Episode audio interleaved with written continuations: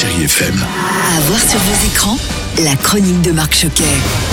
Bonjour à tous. En février, vous le savez, c'était le mois SIA sur Chéri FM. Hi, this is Sia on Cherie FM. Eh bien, en cette fin mars, sachez que l'artiste sortira en VOD lundi prochain, le 29 mars, son premier film en tant que réalisatrice. Et il s'appelle Musique, tout simplement, comme son dernier opus. Tu sais, elle comprend absolument tout ce que tu lui dis.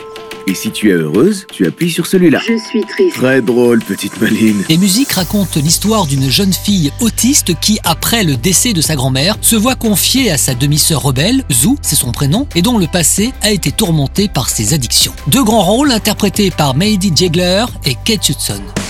Nous connaissons tous Sia, la chanteuse au tube planétaire et au clip déjanté. Et bien là, vous allez la découvrir certainement en tant que réalisatrice avec ce premier long métrage, musique très très réussi, accompagné bien sûr de cet album. Et puis, petite parenthèse, Sia, c'est, rappelons-le, 9 nominations au Grammy Award, 2 nominations au Golden Globe, 30 milliards d'écoutes sur les plateformes ou encore 55 millions de followers sur les réseaux sociaux.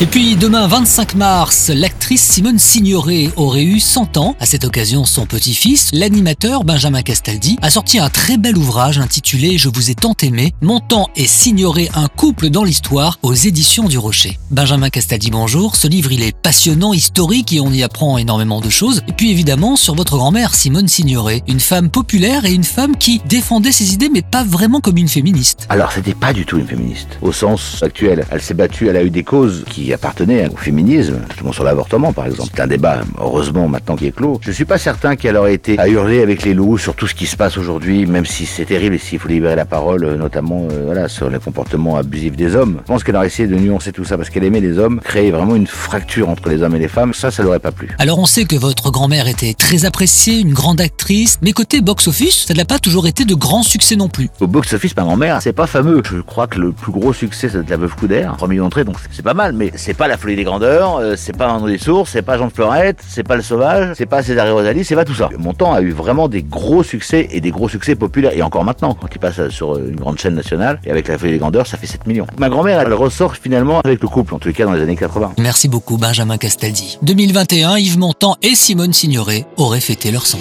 Merci de rester fidèle à ce podcast. Prenez soin de vous, de vos proches et à très vite, quelle que soit la taille de votre écran. Je vous embrasse.